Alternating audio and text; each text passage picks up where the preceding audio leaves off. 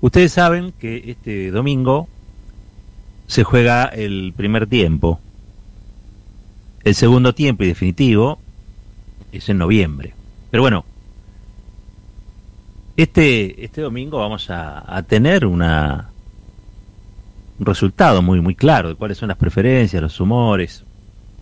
Se van a resolver las internas de, de todos los espacios políticos que han presentado o que presentan algún tipo de, de pelea interna, de controversia de, en su espacio.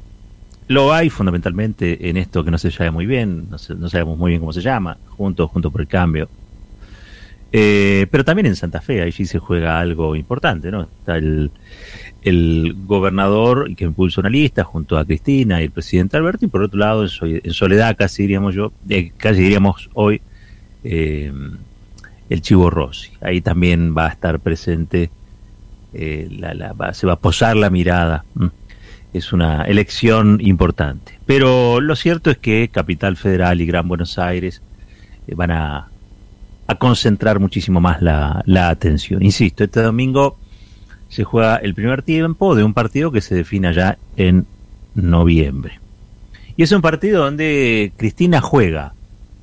Yo no sé si como presidenta del club o como directora técnica, pero hoy en Tecnópolis realmente hoy en Tecnópolis, que fue el cierre de la campaña del Frente de Todos, hoy en Tecnópolis eh, se comió todos, pero todos, todos, todos, todos, absolutamente todos los fogonazos, las luces, porque estuvo uh, chispeante, estuvo filosa, estuvo graciosa también.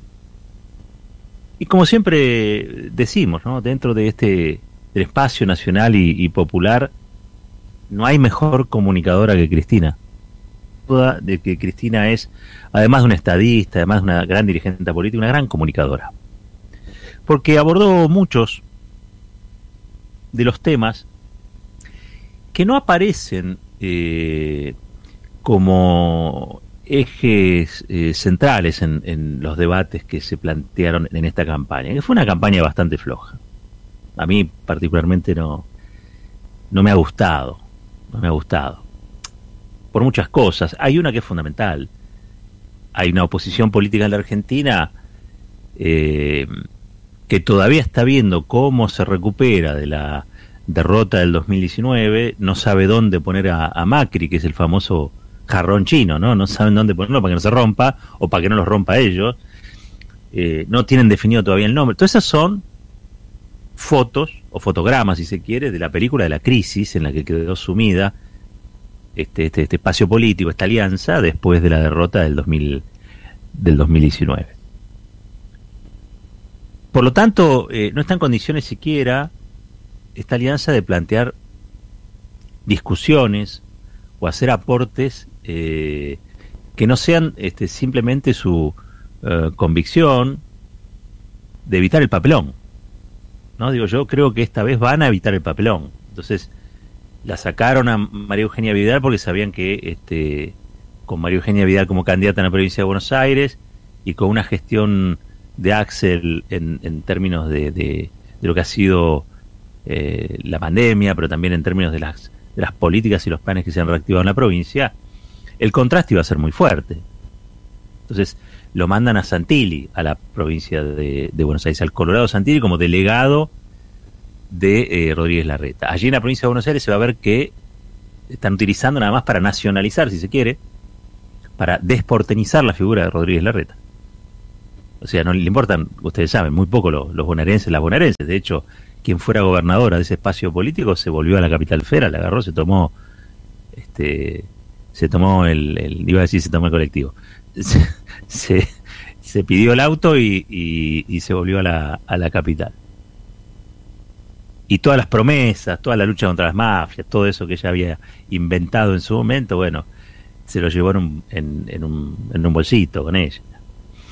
Ahora vive en Recoleta. Ahora vive en Recoleta como Cristina. Eso no lo digo yo, eh, lo dijo Cristina hoy. En un ratito voy a ir a, lo que ella dijo.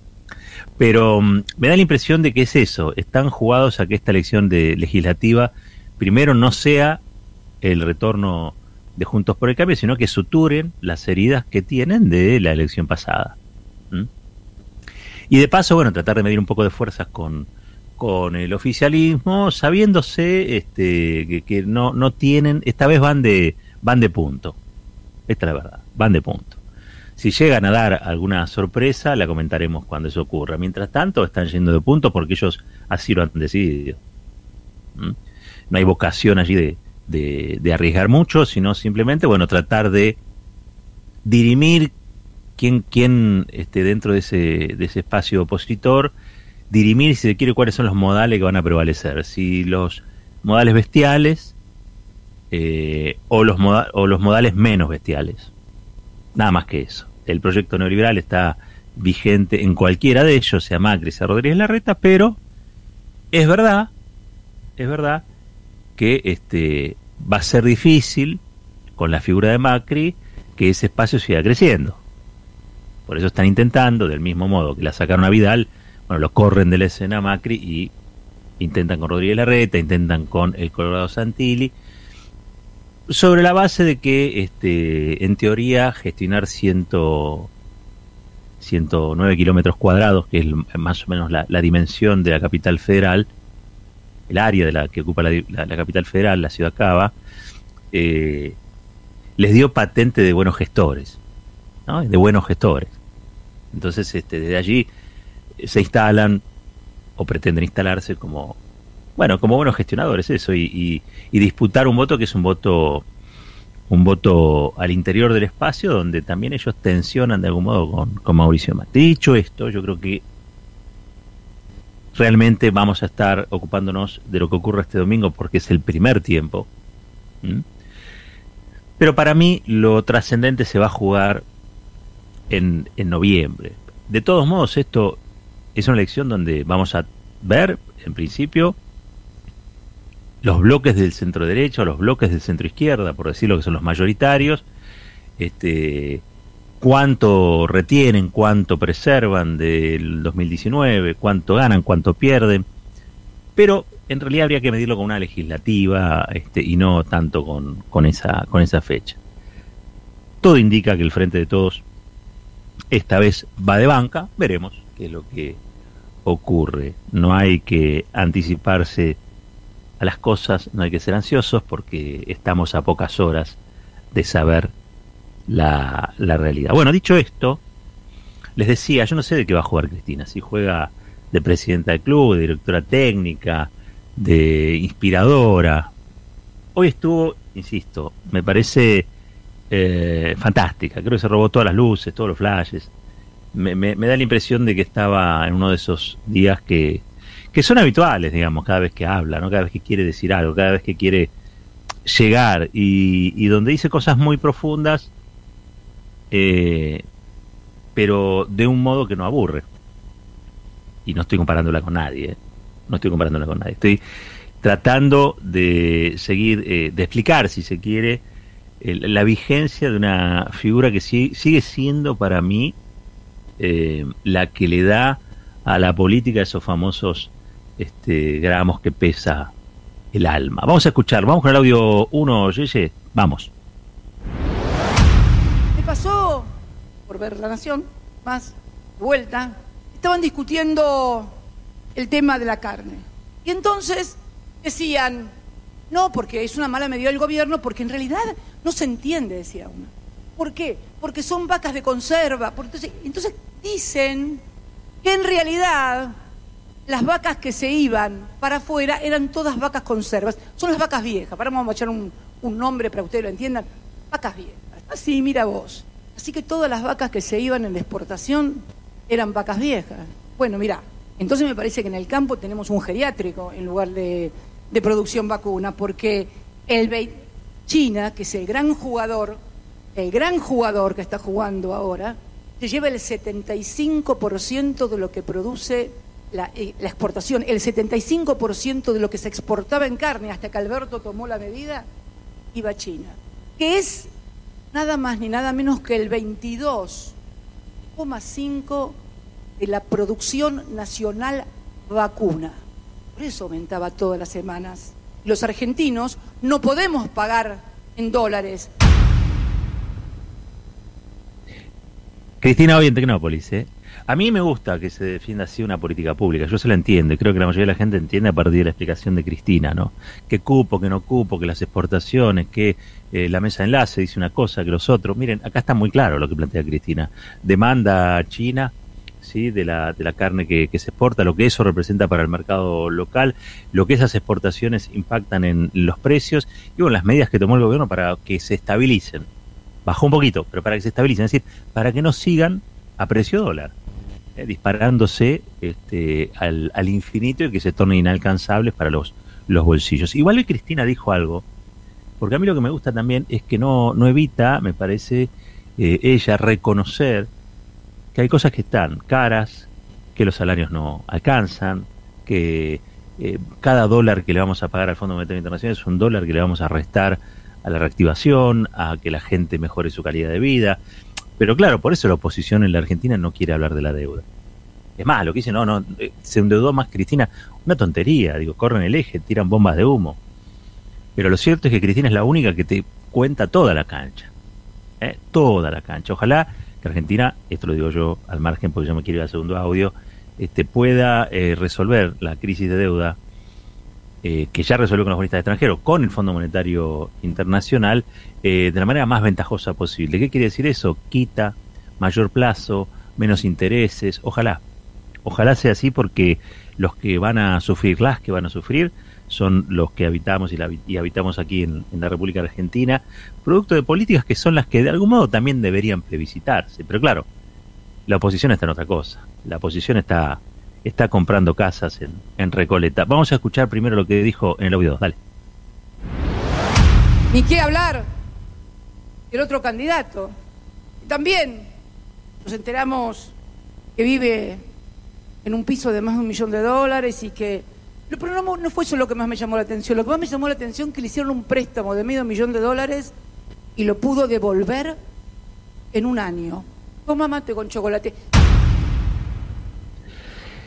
Creo que estuvo medida Cristina, porque lo que no dijo Cristina es que ese préstamo se lo dio un vendedor de drogas, eh, porque creo que tiene un laboratorio.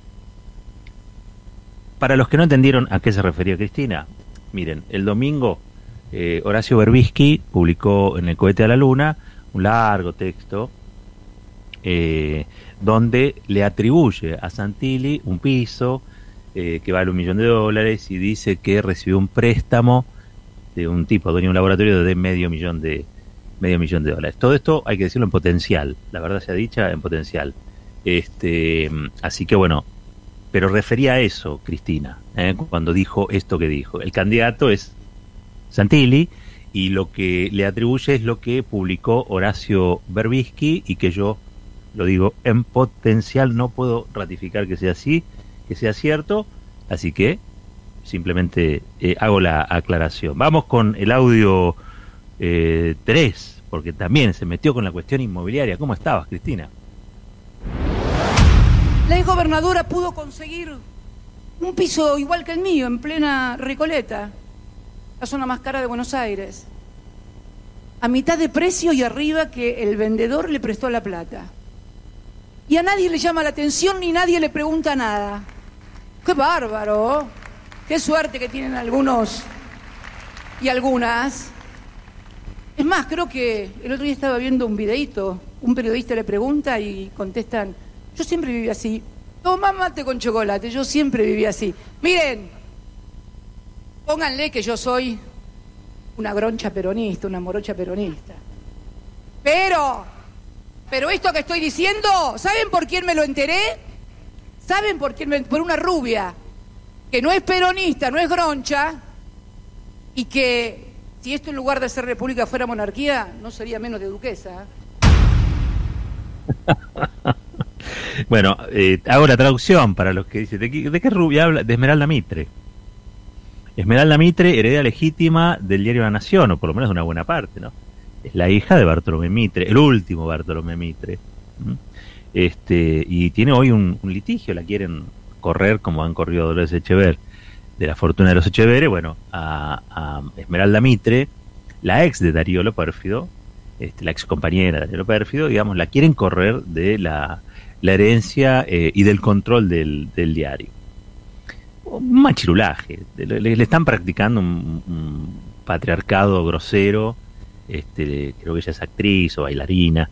Pero bueno, estuvo allí, estuvo contando, estuvo en Sobredosis de TV, estuvo contando estos detalles y fue la primera que levantó la voz diciendo, ¿cómo puede ser que María Eugenia Vidal se compre un piso acá donde solo eh, es un espacio que está reservado a nosotros?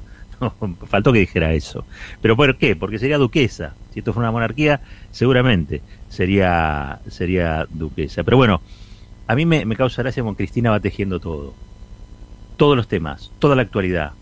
Eh, creo que tenés nueve minutos con Cristina y te enteraste absolutamente de todo, o por lo menos de las cosas importantes de las que hay que, de las que hay que enterarse. Tuvo un elogio para un macrista.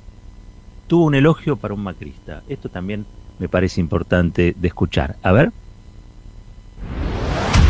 Un funcionario que la verdad que me cae muy bien, no lo voy a criticar porque me cae muy bien y me parece un tipo muy serio, que es el, el ministro de Salud, exactamente, vieron como saben ellos, pues yo lo leo también con ellos, no es que lo digo acá con el micrófono, también se lo digo a ellos. Eh, Quirós, que decía, no, no, nosotros, una periodista, ay, pero que están tardando mucho en la provincia de Buenos Aires. No, nosotros nos llegan las vacunas y ya los, al otro día estamos vacunando. Y claro, hermano, y tenés 207 kilómetros cuadrados y vas por calles todas asfaltadas. Si, si, te rompió el auto, te tomas un taxi con las vacunas, ¿viste? O la camioneta. Nosotros tenemos 303 mil kilómetros cuadrados en la provincia de Buenos Aires. 3.300 kilómetros cuadrados. Santa Cruz es la segunda provincia con 243 mil, si mal no recuerdo, kilómetros cuadrados. O sea que tenemos que irnos de acá hasta Bahía o hasta Patagones o hasta Carmen de Patagones, ahí en la frontera con Río Negro. Acá la frontera es la General Paz y la autopista. Obviamente que podés vacunar más rápido, porque están todos más cerca. Si me escuchara un marciano o alguien de afuera diría, pero ¿por qué está aplicando estas a esta mujer? Y sí. este, esto también es muy interesante.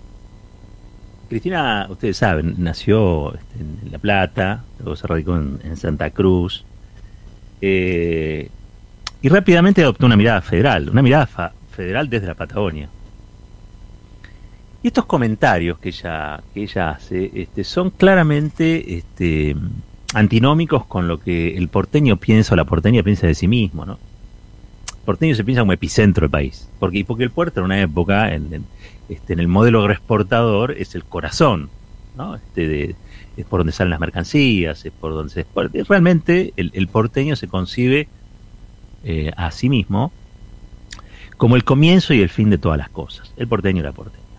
Obviamente es una generalización, por lo tanto es injusta. Eh, no me refiero a los porteños y las porteñas de carne y hueso, sino a un modo de pensar la porteñidad, que es la que habitualmente en las provincias se detesta. Eso que se ve como este, demasiado Em, orgulloso este, de, parte del, del, porteño, sabiendo que, o de la porteña, sabiendo que tiene la puerta de entrada y de salida de las, de las mercancías. Dicho esto, eh, que es el, el, famoso el, mito porteñocéntrico, eh, hay casi yo diría que toda la, la, la, política discute en igualdad de condiciones. Entonces a los desiguales se los trata igual. Y no hay nada más injusto que tratar de modo igualitario a los desiguales.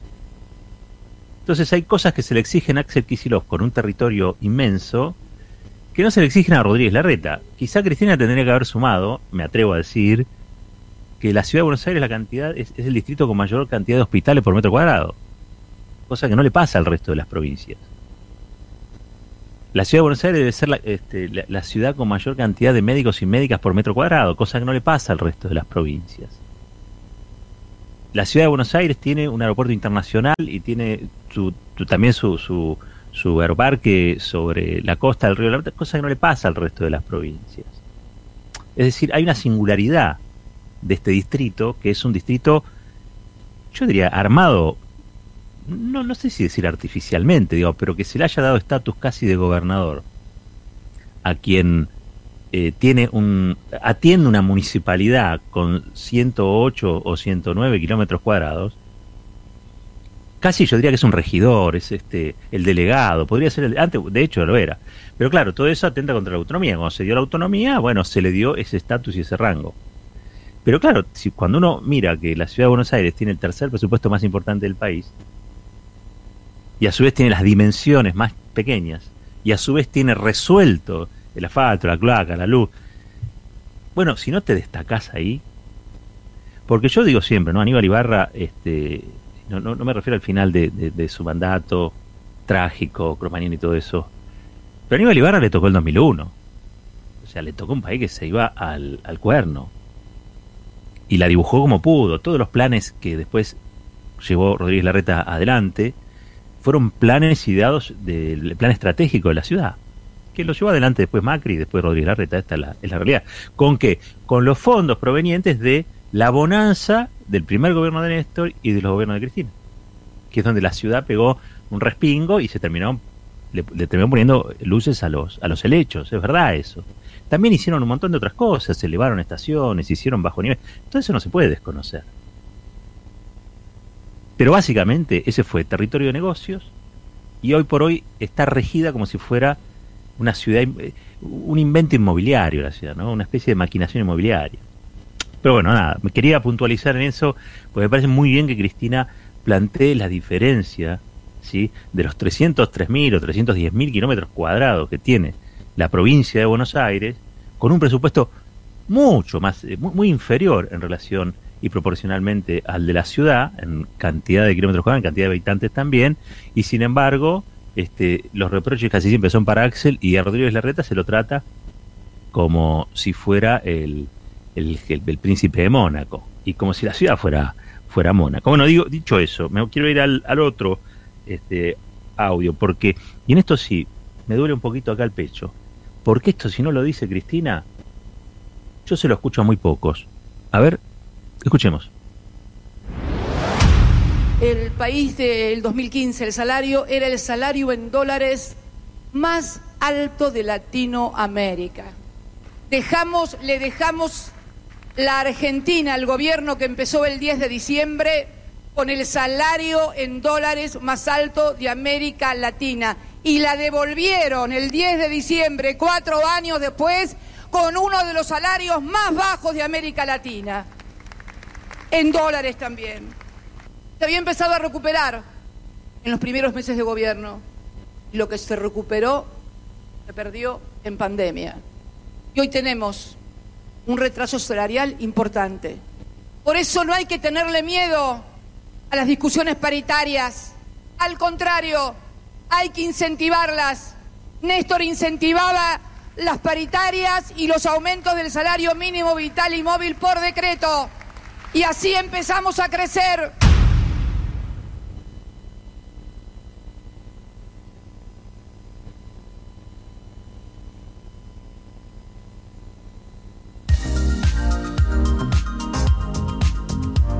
Había muteado. Este, fue, fue una enorme. Eh, me acordé que Cecilia Todesca eh, había reconocido esto. Fue un enorme gesto de Cecilia Todesca. Porque a veces yo la veo a Cristina tan en soledad defendiendo su legado o sus gobiernos, porque siempre hay un. Eh, ah, pero tal cosa, ¿no? Siempre a Cristina se le pone un pero. No, Cristina hizo el primer gobierno fue bueno, el segundo fue un desastre. ¿Quién dijo eso? Los que estaban apoyando a la buitre. Perdón. bueno, dicho esto, eh, me voy a ir al 6 porque allí habla de cómo Macri tiene un canal. Bueno, lo dijo Esmeralda Milte también, ¿no? A ver. Estaba el expresidente en su canal, en La Nación Más. Lo agarré, confieso que lo agarré empezado y entonces aparentemente le estaban preguntando por manifestaciones de Alberto respecto de cómo lo había ayudado. La cuestión es que los dos periodistas que estaban enfrente, los dos periodistas, son periodistas. Pero bueno, no voy a adjetivar ni a descalificar a nadie. Le preguntan, entonces, porque él decía que no lo dejaron, que no lo que yo no lo dejé gobernar, que no lo dejamos gobernar.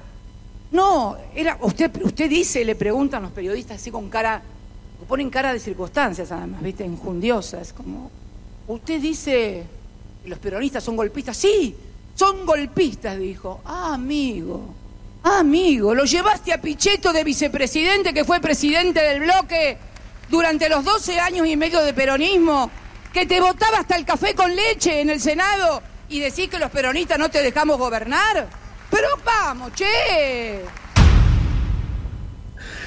esto es maravilloso porque, claro, uno, pierde de vista estos asuntos. Menos mal que Cristina los trae nuevamente, ¿no? Pero es verdad, Pichetto no solamente le votó todo a, Macri, menos el desafuero, lo quiero recordar. Lo quiero recordar eso, porque finalmente no lo hizo. Pero hizo de las suyas. Después casi todo, todo lo que le pidió Macri, Pichetto se lo votó. Y Macri, de hecho, lo premia dándole la vicepresidencia en esta candidatura eh, que generó una especie de vergüenza. ¿Por qué? Y porque generalmente los presidentes religen cuando hacen las cosas más o menos bien. Tenés que hacer las cosas muy horribles para que no relijas. Y más sobre todo si te apoya Trump. Y más sobre todo si te apoya el Fondo Monetario Internacional con 44 mil millones de dólares.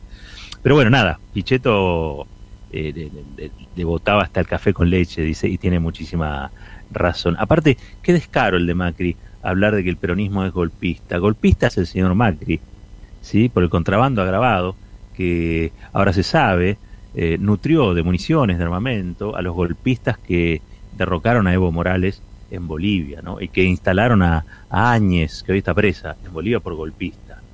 Así que si hay alguien que es golpista en la Argentina, ese es Macri. No se lo olviden esto, ¿eh? Ese es Macri.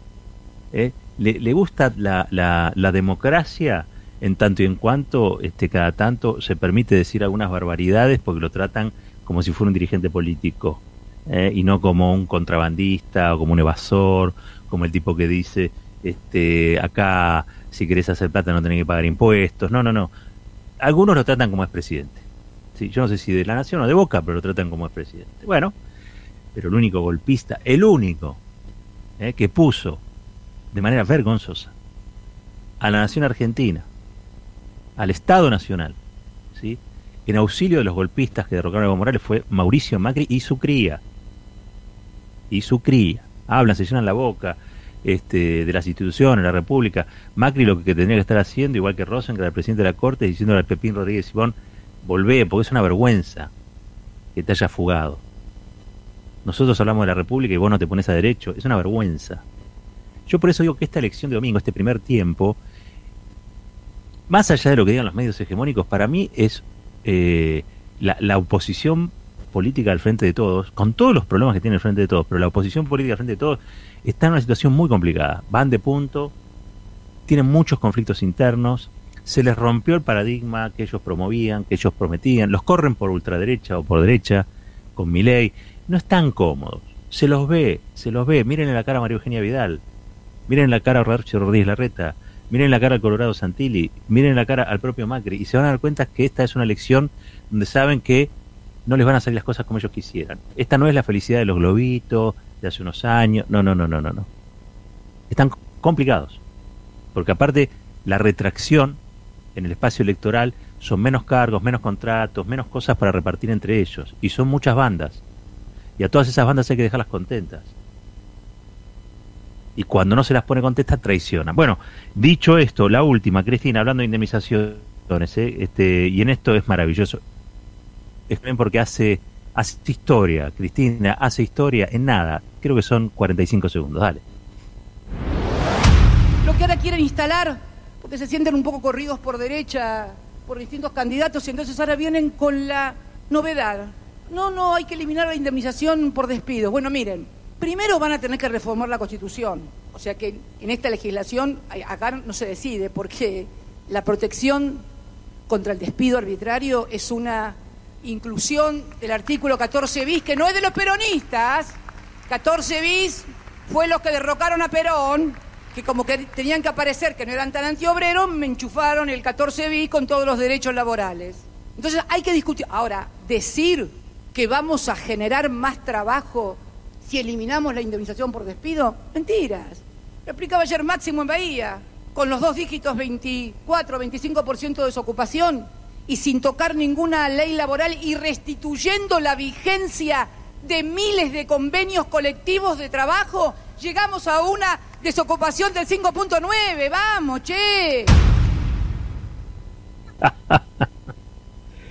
Este es muy breve, es muy cortito de tiempo. Este, ella dio una explicación de ese artículo 14 bis, que sí, es verdad, es un, un injerto, es un, es, tratar de resumir en un artículo que aparte es bis, toda la parte social de la Constitución del 49, que de por sí era este, una, obra del constitucionalismo social, digamos, ¿no? Este, su, su germen era ese. Con lo cual, hicieron un engendro. Casi diría yo que es como poner lo que había de peronismo de positivo, según la revolución fusiladora, al interior de la, de la Constitución. Y bueno, allí los gorilas este, estipulan esto que Cristina, Cristina dijo. Pero ayer hablábamos también con Lucho Roa y nos decía, ojo, te vas a la de 53 y decía lo mismo. Este, el trabajo va a ser protegido en todas sus formas. ¿sí? Así que bueno, es muy interesante. Esto habitualmente no se habla tanto en campaña. Yo destaqué el otro día a Máximo Kirchner en uno de, sus discursos. Destaqué también este, a Leandro Santoro, que tuvo un muy buen discurso en Ferro, muy buen discurso en Ferro. Eh, con el linaje radical tradicional de, los grandes oradores, estuvo muy, muy bien. Eh, hoy estuvo muy bien también el presidente desde ya. Este, pero bueno, Cristina, ustedes saben, es distinta, le pega la pelota de otra manera.